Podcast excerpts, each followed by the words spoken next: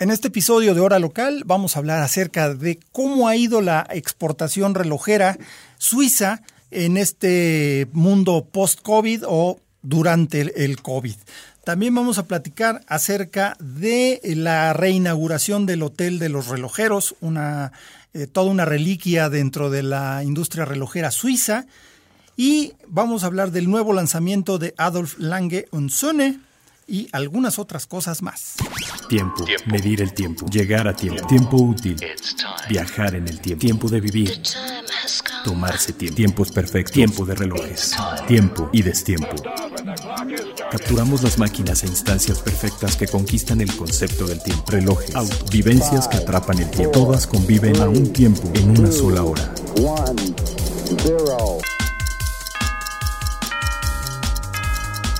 Hora local. Hora local. El podcast de Tiempo de Relojes. Tiempo de relojes.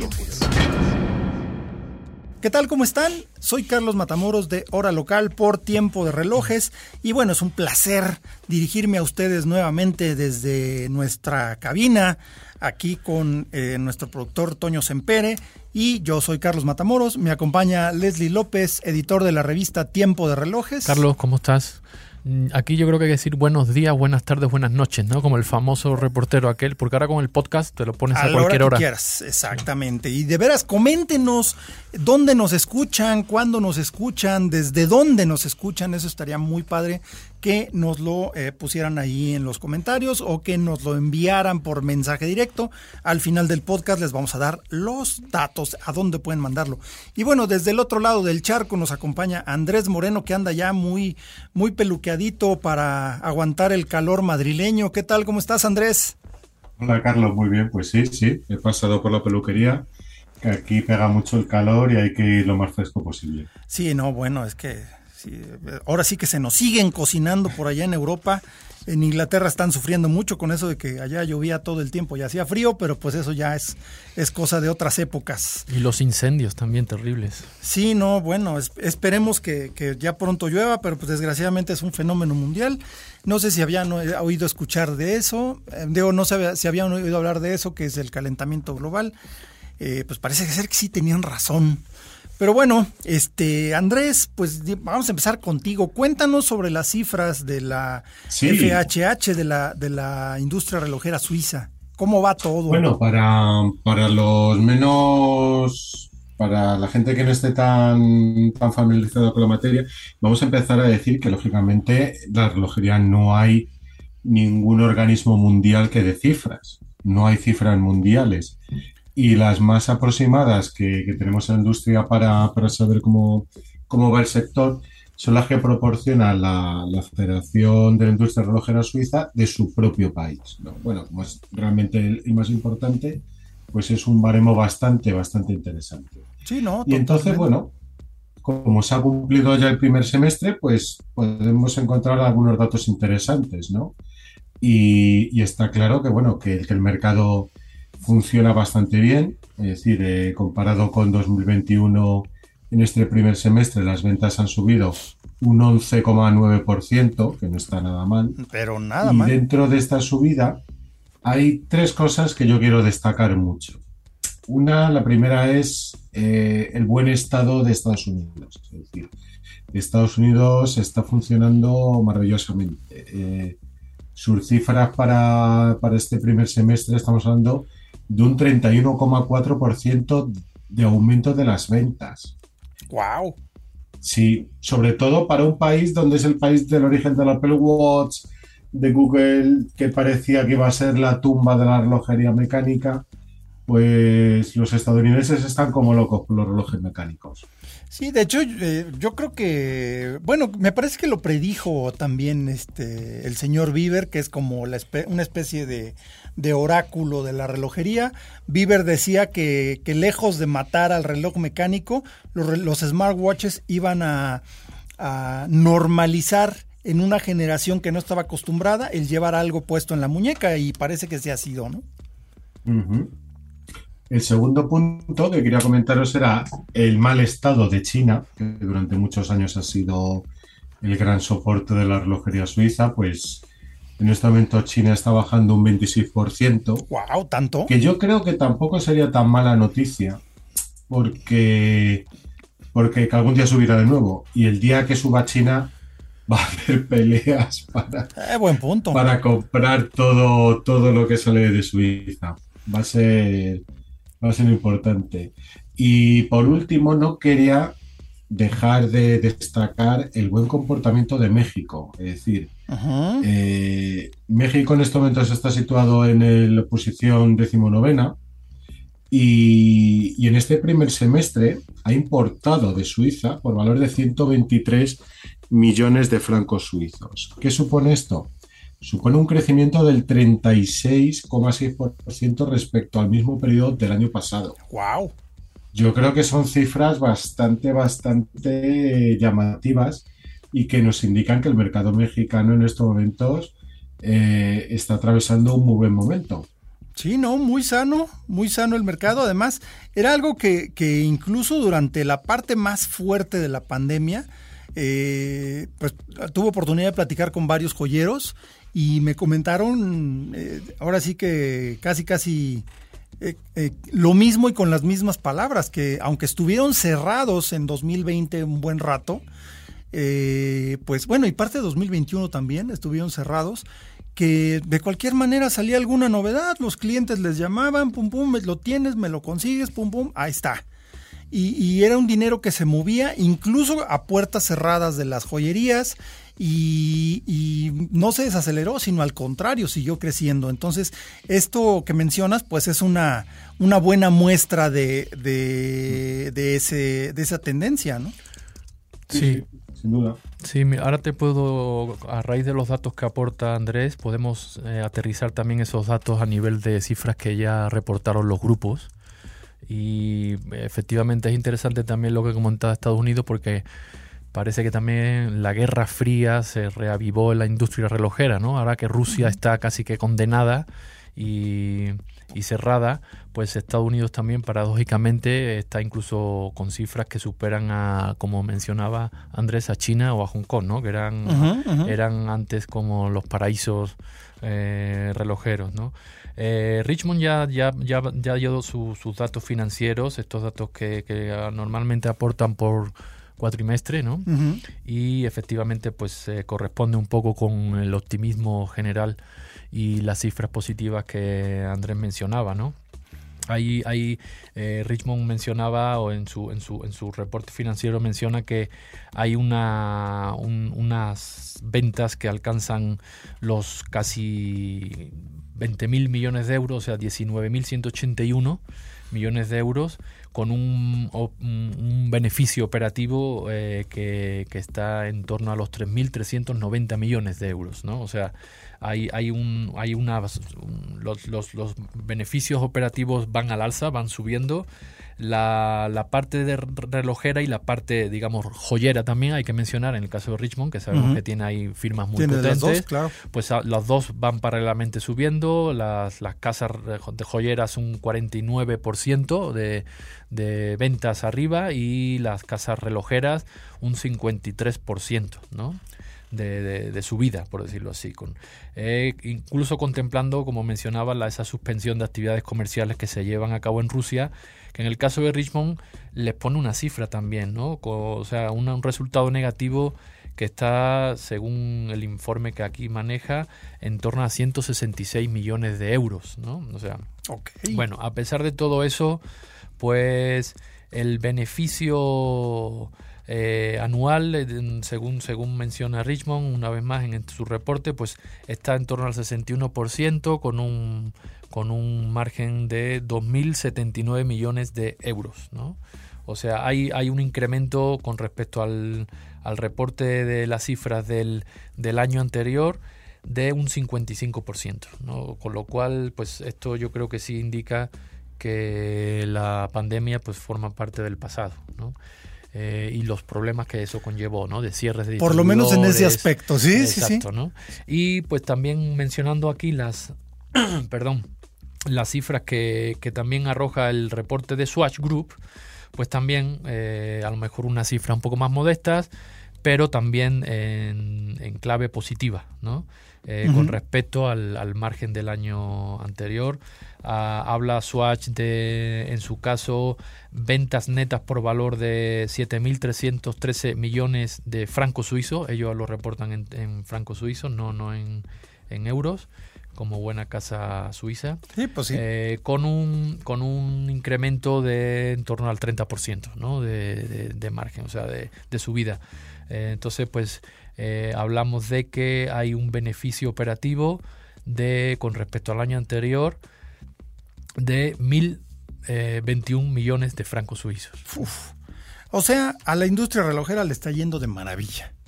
Sí, sí. Y a la industria relojera suiza, ¿no? Sí, y lo interesante aquí también, eh, si hablamos en algún momento, se puede hablar de boom relojero, sea especulativa o no esa burbuja, bueno, ya esos son otros detalles que habría que analizar pero pues estamos hablando de dos grupos, eh, el caso de Swatch es eminentemente relojero, pero que está enfocado más a segmento medio, incluso uh -huh, si, uh -huh. si, si, si, hacemos una visión general, un análisis general sí, de, de medio hacia abajo, ¿no? De medio hacia abajo.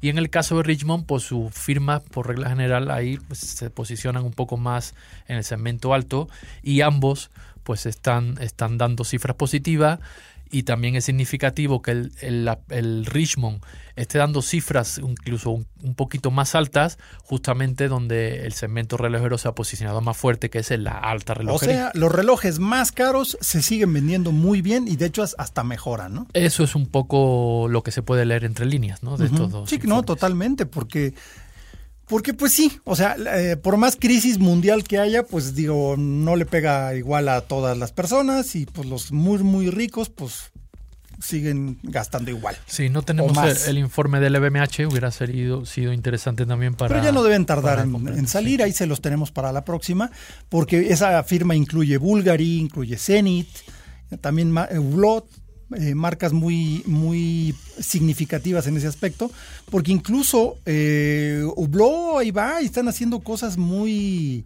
eh, muy distintas a lo que hacían tradicionalmente, ¿no?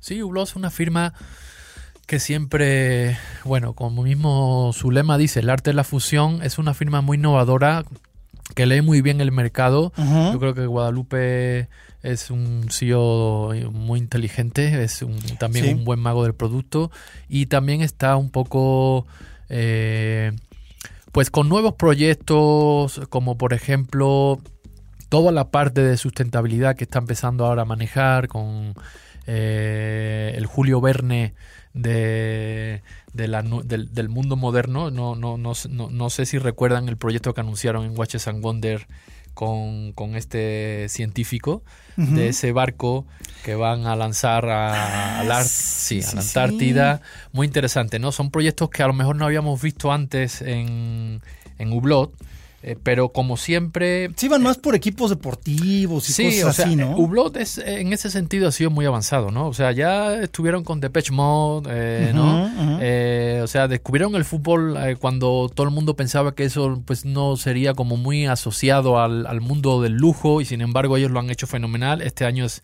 Están año, preparando también es, su reloj para el Mundial, ¿no? Exacto, es año uh -huh. de Qatar. Eh, ya también anunciaron que va a haber una edición especial para México. Eh, entonces, eh, lee muy bien los ritmos, los tiempos del mercado y, bueno, pues eh, este, este, pues, la expedición se llama Polar Pot y el científico es Jean-Louis Etienne que es como decía Guadalupe, es como el nuevo Julio Verne, ¿no? Entonces uh -huh, ese, uh -huh. ese, proyecto va a estar también muy interesante. También anunciaron que van a, vienen cosas que, que, igual que ahora se lanzan al mar, pues también se van a lanzar al espacio. Entonces va, hay que estar pendiente de ellos. Con eso que ahora todos vamos al espacio. Ay, perdón. Con eso que ahora todos vamos al espacio, ya este, con, con Don Besos y todos esos, pues ya, todo el mundo quiere ir al espacio. Oye, pero está, está, bueno porque incluso también por ahí hicieron un eh, uno de esos vuelos iba una astronomía, ¿no? De, de Jacob Co. Por ahí digo, esa se me acordé ahorita, ¿no? Que anda por ahí. Sí, también subieron sí, un sí. Jacob Co. Y bueno, y hablando del espacio y el cielo y todo este rollo y cosas que vienen de allá, ¿ya viste el, el ya vieron por ahí el, el de Betún DB25, el Sterrivarius Aerolit? Híjole, de por sí yo soy muy fan de, de, de Betún qué cosa más divina. La carátula de meteorito, de a partir de un meteorito que cayó a la Tierra, pues se habla de más de un millón de años, pero lo encontraron en Suecia a principios del siglo XX.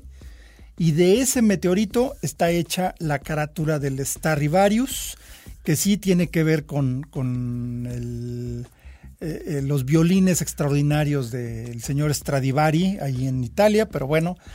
Eh, y Aerolit, pues obviamente, pues habla de, una cosa que viene del espacio. Y la carátula, los tonos de la carátula son una cosa brutal.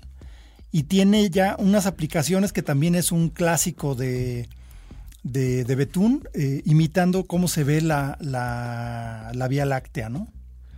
Sí, eh, antes de que explote la Tierra ya y desaparezcamos todos, ¿no? Como dicen los científicos, que igual que tuvo un principio, habrá un final. Pues, sí. pues antes yo creo que sí, eh, el meteorito forma parte también del catálogo relojero.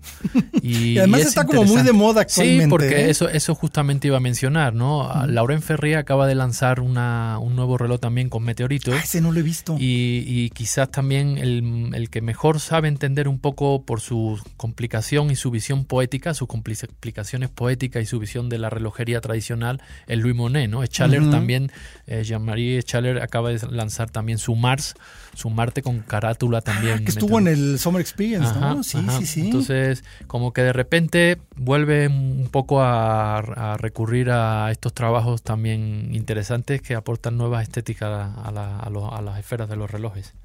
No, bueno, pero bueno, el, el Starrivarius, eh, el mecanismo con forma de delta, con la rueda de escape enorme en medio, un turbillón. Ah, no, este, este no es turbillón, creo que... No me acuerdo. No, no es turbillón, pero bueno, tiene un gran volante de inercia variable, todo en titanio a su lado, y la verdad es que este reloj sí, yo dudaría mucho si lo uso de frente o lo uso por la parte de atrás. Pero bueno, échenle un ojito al, al que me parece que ya lo tiene arriba a tiempo de relojes, ¿no? Eh, creo que lo, no sé si lo dimos ya también en sí, redes. Sí, ya o... lo tienen en redes, ya está en redes, yo lo vi por ahí. Este, échenle un ojito, este, si no también eh, se puede ver ahí, se puede ver en hora local, en todos lados lo pueden encontrar, pero pues obviamente búsquelo con nosotros. Eh, 42 milímetros, titanio grado 5, pulido, y pues ese meteorito en azulado y pulido con eh, pequeños pines de oro blanco que muestran las estrellas y los patrones así como de perfil de la, de la Vía Láctea. Una cosa increíble, con calibre de manufactura, mano, eh, cuerda manual con reserva de marcha de cuatro días. Y bueno, un lanzamiento más que. Ah, bueno, no, yo creo que primero vamos a platicar acerca de la eh, reinauguración del Hotel de Sorloyers. Cuéntanos, Andrés, tú anduviste por allá. Bien, ay, muchas gracias por darme la oportunidad. Pues ay, es ay, curioso ay, porque... ¿Cuál darme la oportunidad? Sí, pues por eso, por eso, este, aquí estamos peleándonos con toda la este, tecnología y con toda la, la cobertura de, de Wi-Fi y demás para podernos conectar. Pues cuál oportunidad, si para nosotros es el honor de tenerte eh, aquí, aunque sea a la distancia. Ahora sí, cuéntanos, Genial. porque el honor lo tuviste Nada, tú pues, de andar por allá. Pues es muy interesante porque la verdad es que ha sido una primavera bastante movida en cuanto a acciones, bueno, pues de inauguraciones, eventos en Europa. Y uno de, de los que yo tenía más ganas era la inauguración, bueno, reinauguración, como tú bien dices, del Hotel de Sorloyers. Eh, es curioso porque el hotel pertenece a Audemars Piguet, que está en su, en su pueblecito, eh. Uh -huh. Y digo curioso porque Audemars Piguet, como todos sabemos, es una firma relojera que se dedica a hacer relojes y nada más que relojes. Pero también son hoteleros. Okay. Y esto se debe a que desde hace dos décadas, pues compraron el hotelito que, que había en su pueblo, Uh -huh. eh, y ahora lo que hicieron después ya de unos años, que el hotel se les había quedado anticuado, y ha sido completamente cambiarlo todo y hacer un hotel nuevo, gracias a que el arquitecto diseñó el museo, que también es una maravilla. Okay. Eh, el mismo arquitecto que ha creado el museo de Codemars Piguet, que, que recomiendo visita a cualquier persona aficionada a los relojes pues ahora tiene ya la ocasión de dormir en el hotel diseñado por, por este arquitecto danés y que pertenece pues a la fundación.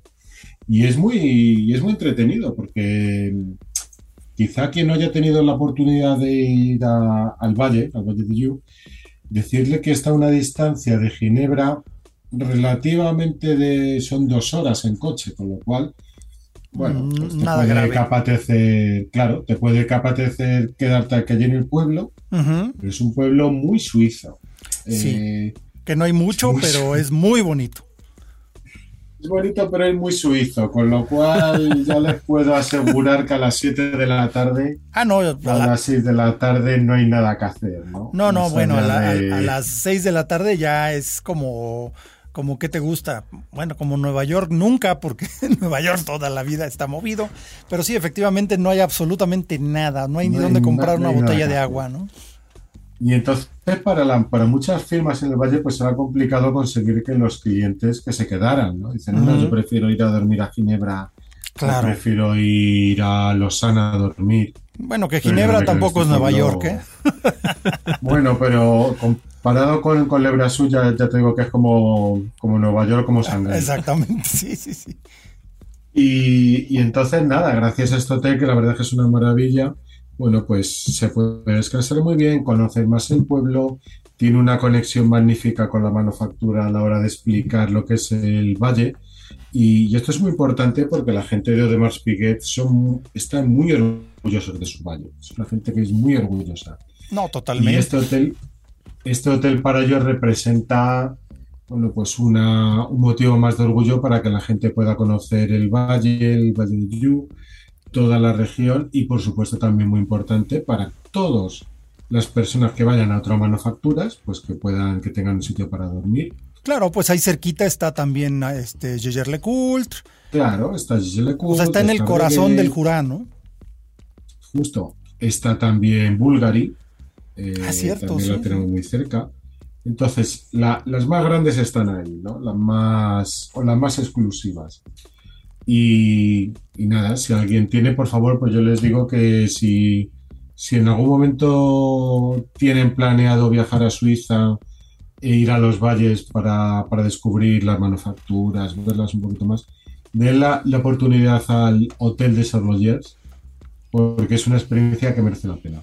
Sí, yo me, yo tuve oportunidad de hospedarme ahí hace como 10 años y efectivamente pues sí era ya un poco anticuado, muy bonito, muy pintoresco, muy suizo pero sí ya estaba algo anticuadón, ¿no? Y, qué tal, o sea, cuéntanos cómo fue, o sea, qué le remodelaron, eh, cómo se ve ahora. Es, es, un edificio completamente nuevo. Es decir, el, anterior ya lo van a derribar, yo creo. Ah, de plano, o sea, hicieron este- un nuevo hotel. Ok, ok. Esto es completamente nuevo, tiene forma de zigzag. Todas, las, todas son ventanas, eh, todas, todas las habitaciones dan al exterior. Y entonces, como el diseñador es danés, eh, que es el equipo VIP, pues entonces es todo muy escandinavo, muy... Eh, aparte todo es muy ecologista, todo es muy sostenible.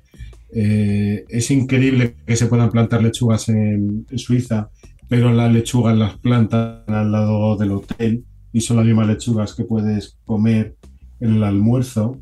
Okay está por fin ya tiene esa región dos, restaurantes buenos para comer con amigos o para, para visitar y sobre todo es la cercanía con el museo de Odemars Piguet que se van dando, son 100 metros y que, y que bueno, pues el museo desde su apertura en marzo de 2020 pues ya se ha convertido junto con el museo de Pater Philippe y el Gran Museo de, la Relojería de la Chaux de Fonds para mi entender que ya se ha convertido en uno de los puntos más importantes para visitar por cualquier aficionado a la relojería que se desplace a Suiza. Wow, pues eso ya es, ya es hablar de palabras mayores, estar al nivel del, Museo Patek Philippe, que es una cosa increíble.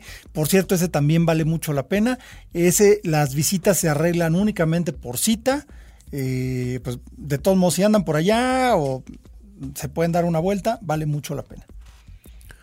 No, interesante también esas experiencias, ¿no? Un poco, como decíamos, muy suizo, pero bueno. Una, una, lechuga de esas tiene que estar también sabrosísima. ¿eh? Ah, no, bueno. Y, si luego te comes un queso o te bebes un litro de leche de una vaca de aquella que, no ha visto a un hombre, solo un suizo al año, eso, está, eso es una maravilla, ¿eh? Sí, fácil.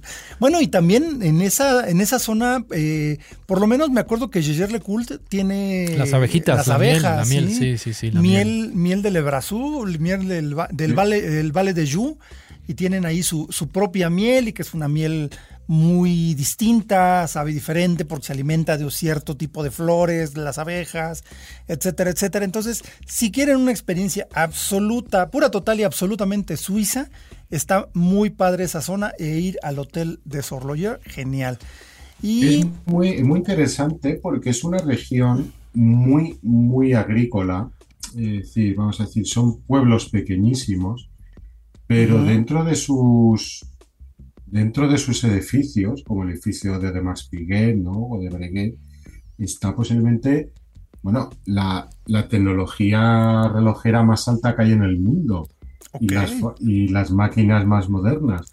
Y ese contraste entre exterior muy agrícola con, con un interior de alta tecnología, es una de, de esas paradojas que, tanto nos gustan los aficionados a la.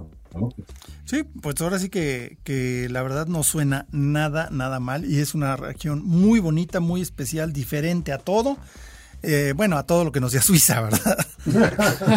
Pero bueno, vale mucho la pena. Y ahora sí que también saliéndonos de Suiza, uno de los grandes lanzamientos de, esta parte del año es el nuevo, la nueva versión del Adolf Lange Unsune 1815, ratrapante, pero ahora en platino, con carátula eh, monocromática, también en, en, metal precioso, pero totalmente plateado, y con manecillas azuladas a fuego, como es parte de la maestría de Lange.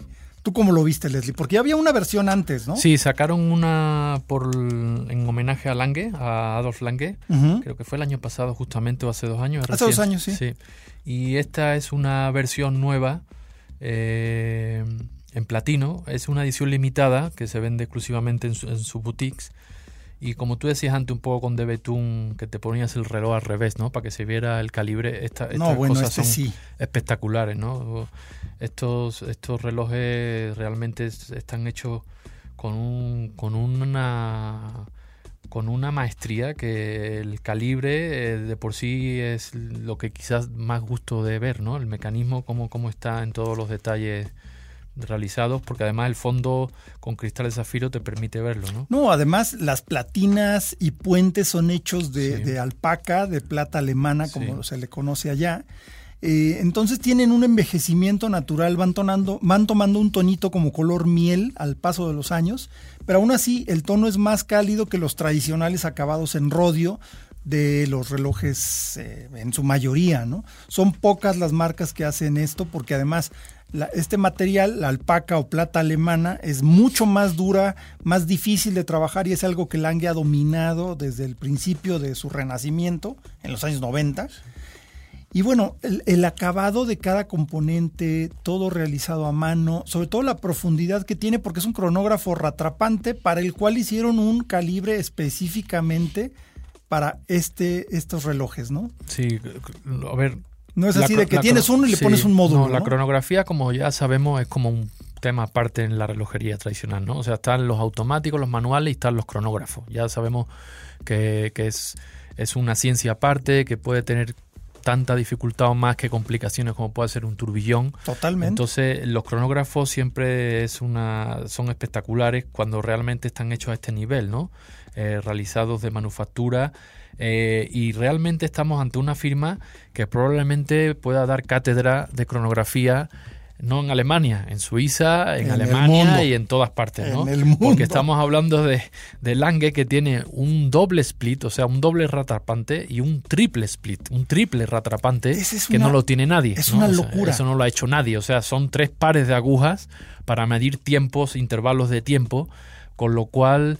Eh, pues, pues, o sea... Pues están arriba te- de te- todos. Sí, la verdad te, te, dejan en silencio, porque yo siempre me acuerdo de la rosa de Silesius, de la mística alemana, porque ahí está la rosa y ya, cállate la boca, ¿no? Pues esta Sí. gente te enseñan el reloj, el mecanismo y, y quizá pues no tienen nada que decir más, la verdad. ¿Para qué te echo más rollos si ahí está todo, no?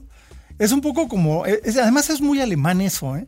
Yo me acuerdo en, las presentaciones de, de Porsche, normalmente las presentaciones de, coche, de coches te echan tu rollo ahí de, no, pues el nuevo modelo tiene esto, tiene el otro, sube, baja, quita, pone, hace, y ap- apela a tales tipos de demográfico, individuos, y la personalidad, y te echan un rollote ahí, ¿no? En las presentaciones de Porsche es... Los datos técnicos son estos y ahí está el coche. Sí, porque Dale. además, fíjate que estamos, estamos también ah, ante una, o sea, en una situación, en un momento en el que ahora mismo ya nadie te habla de calibre, o sea, ni las mismas marcas ya, No, ya, ya. la tendencia, la verdad, apuntan a colores, al diseño, a la firma del diseñador que colabora, incluso. Pero esta gente sigue en su en su en sus 13 ¿eh? y no y de ahí no se mueven. El reloj es así, tiene una, una un diseño además bastante clásico y el mecanismo es lo que vale. O sea, aquí no nos Sí. engañemos, ¿no? O sea, nosotros vendemos relojes y vendemos ¿Y eh, calibres que son realmente obra de arte y pues es lo que nos interesa, ¿no?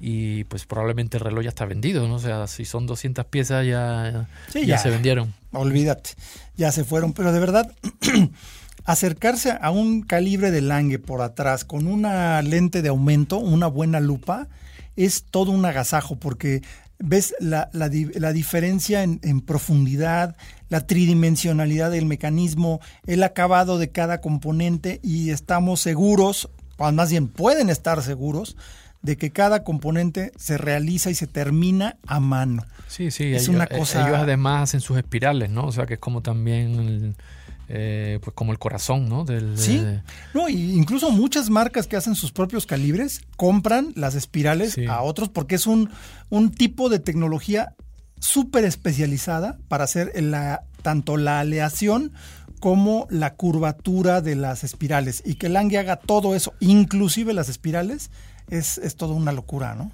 Sí, y es el segundo reloj además en platino que sacan este año. Ya hicieron el repetidor de minutos en, en caja de platino y este es pues una nueva pieza que vemos en platino. Que sí, qué bonito el platino para, pero para un repetidor a minutos como que no, ¿no?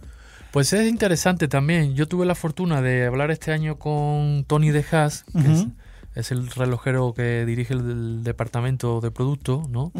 Y justamente él, además que es músico, pues estábamos hablando Uh, de, eso. ¿no? Porque efectivamente a veces eh, quizás el platino no sea eh, o no produzca un sonido tan voluminoso, por decirlo así, como puede ser el titanio. Sobre todo en los últimos años el titanio lo hemos visto en diferentes marcas, en repetidores y en sonerías, ¿no? Pero sí puede que tenga razón en que sea quizá el sonido más refinado, aunque no sea tan, tan, tan voluminoso.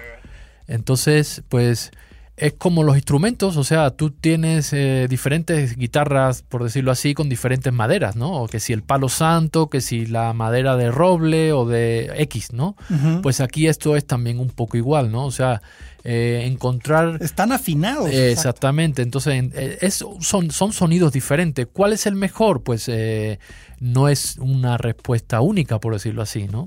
Son sonidos que, eh, que te llevan a, unas sensaciones, por decirlo así, o a otras. Y ahora, pues bueno, pues sería interesante también hablar un poco de eso porque pues ya vimos, por ejemplo, Hublot acaba de sacar este año un mini repeater Cathedral que es en cerámica. ¿no?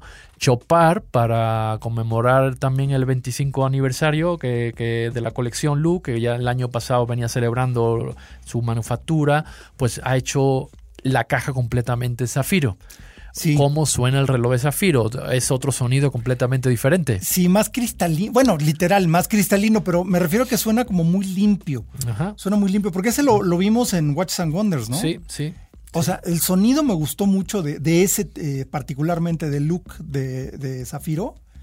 Y dices, wow, pero bueno, eh, el que Lange haya logrado un repetidor a minutos con una caja de platino y que se escuche bien, pues está genial. Yo hace, hace no mucho tuve en mis manos, eh, ahí en, en, Perlón tuve en mis manos un Gerald Yenta eh, de los años 80, me parece, repetidora minutos con cronógrafo y, y este y calendario perpetuo, una, una pieza increíble, muy loco, muy Gerald Genta.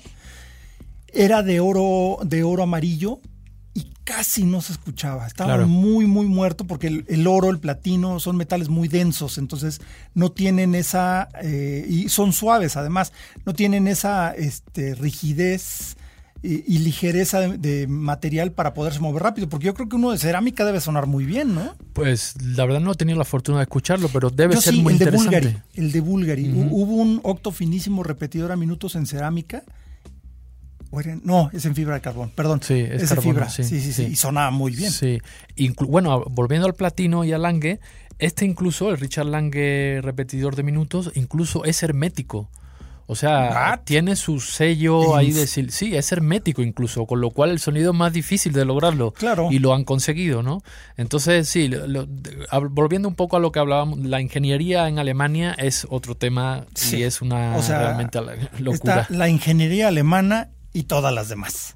Ahí sí, ni hablar. Pues bueno, yo creo que llegamos al final de, de este, de este episodio de Hora Local por tiempo de relojes y pues nos escuchamos en la próxima.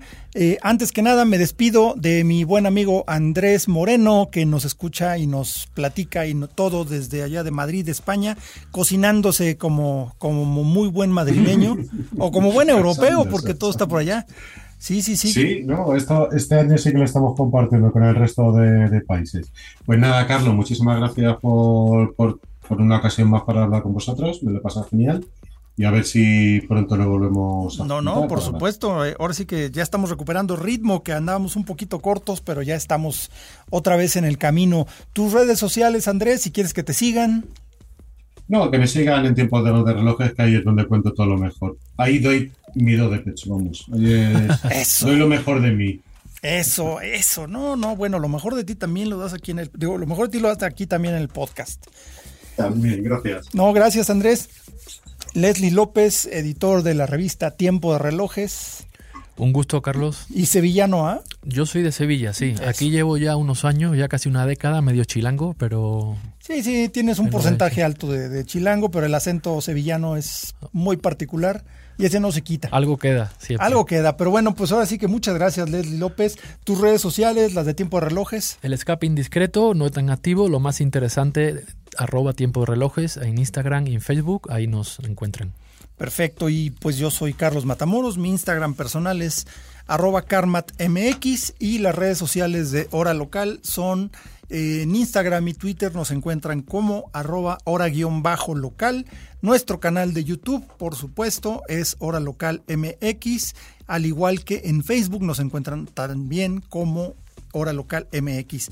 Y pues nos despedimos hasta el próximo episodio y nos escuchamos en la siguiente. Esperamos que ahora sí nos acompañe Carlos Alonso para contarnos un montón de chismes que trae buenísimos de eventos y viajes a los que ha ido. De todos modos, le mandamos un saludo a Carlos y nos escuchamos en la próxima. Esto fue Hora Local, el podcast de Tiempo de Relojes. Tiempo de Relojes manteniéndote a tiempo sobre todo aquello que hace latir tu corazón. Nos escuchamos en el próximo episodio. Productor ejecutivo Antonio Sempere. Antonio Voz en off Arturo Jara. Hora Local es una producción de finísimos.com.